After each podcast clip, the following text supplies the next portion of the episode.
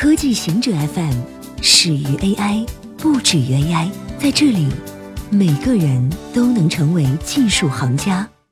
欢迎收听今天的极客情报站。科学家发现不会变胖的基因突变。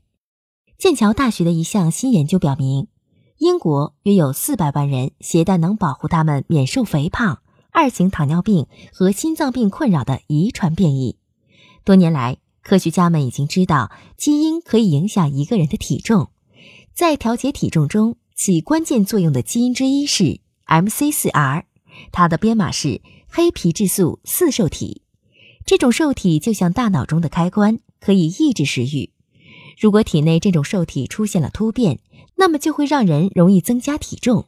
在最新的一项研究中，研究人员发现 MC4R 基因其他可以增加这种大脑受体活性的遗传突变，可以让人体不会超重。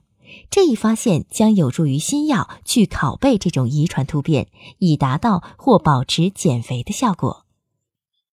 能百分百防疟疾的疫苗将进行大规模临床试验。一种能对疟疾提供百分百防护的疟疾疫苗将首次在一项大规模临床试验中进行测试。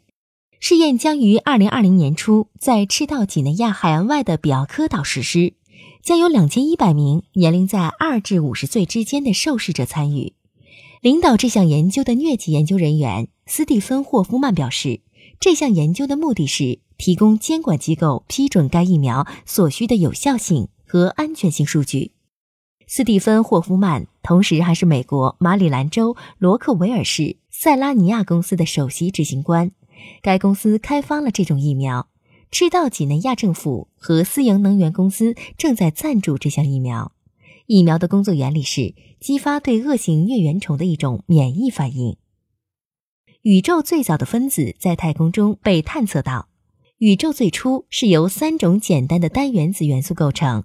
恒星要在创世大爆炸一亿年之后才会形成，但在一万年内，最早的分子出现了。它是氦和氢的一种组合，被称为氢化氦离子。它的形成是宇宙日益复杂之路的第一步，类似地球的生命从单细胞转变到多细胞。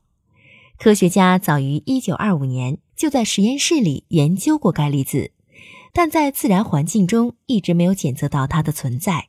一九七零年代，模型预测氢化氦离子应该大量存在于死亡的类太阳恒星喷射出的气体中。问题是，地球大气层会消除这种分子所在电磁波段，它无法从地面探测到。因此，NASA 和德国宇航中心联合打造了空中观测站，使用了一架波音七四七飞机，安装了二点七米的巨大望远镜和红外光谱仪。在二零一六年五月进行的一系列飞行中，他们的设备探测到了氢化氦离子存在的证据。计算机故障被指延误了巴黎圣母院的灭火。巴黎圣母院周一晚上六点左右失火，最有可能的失火原因是电梯的电气短路，但一个计算机 bug 被指耽误了灭火行动，导致了火势的快速蔓延。法国媒体报告称。在晚上六点后不久，火警响起，但计算机 bug 在错误的地点显示了起火的位置。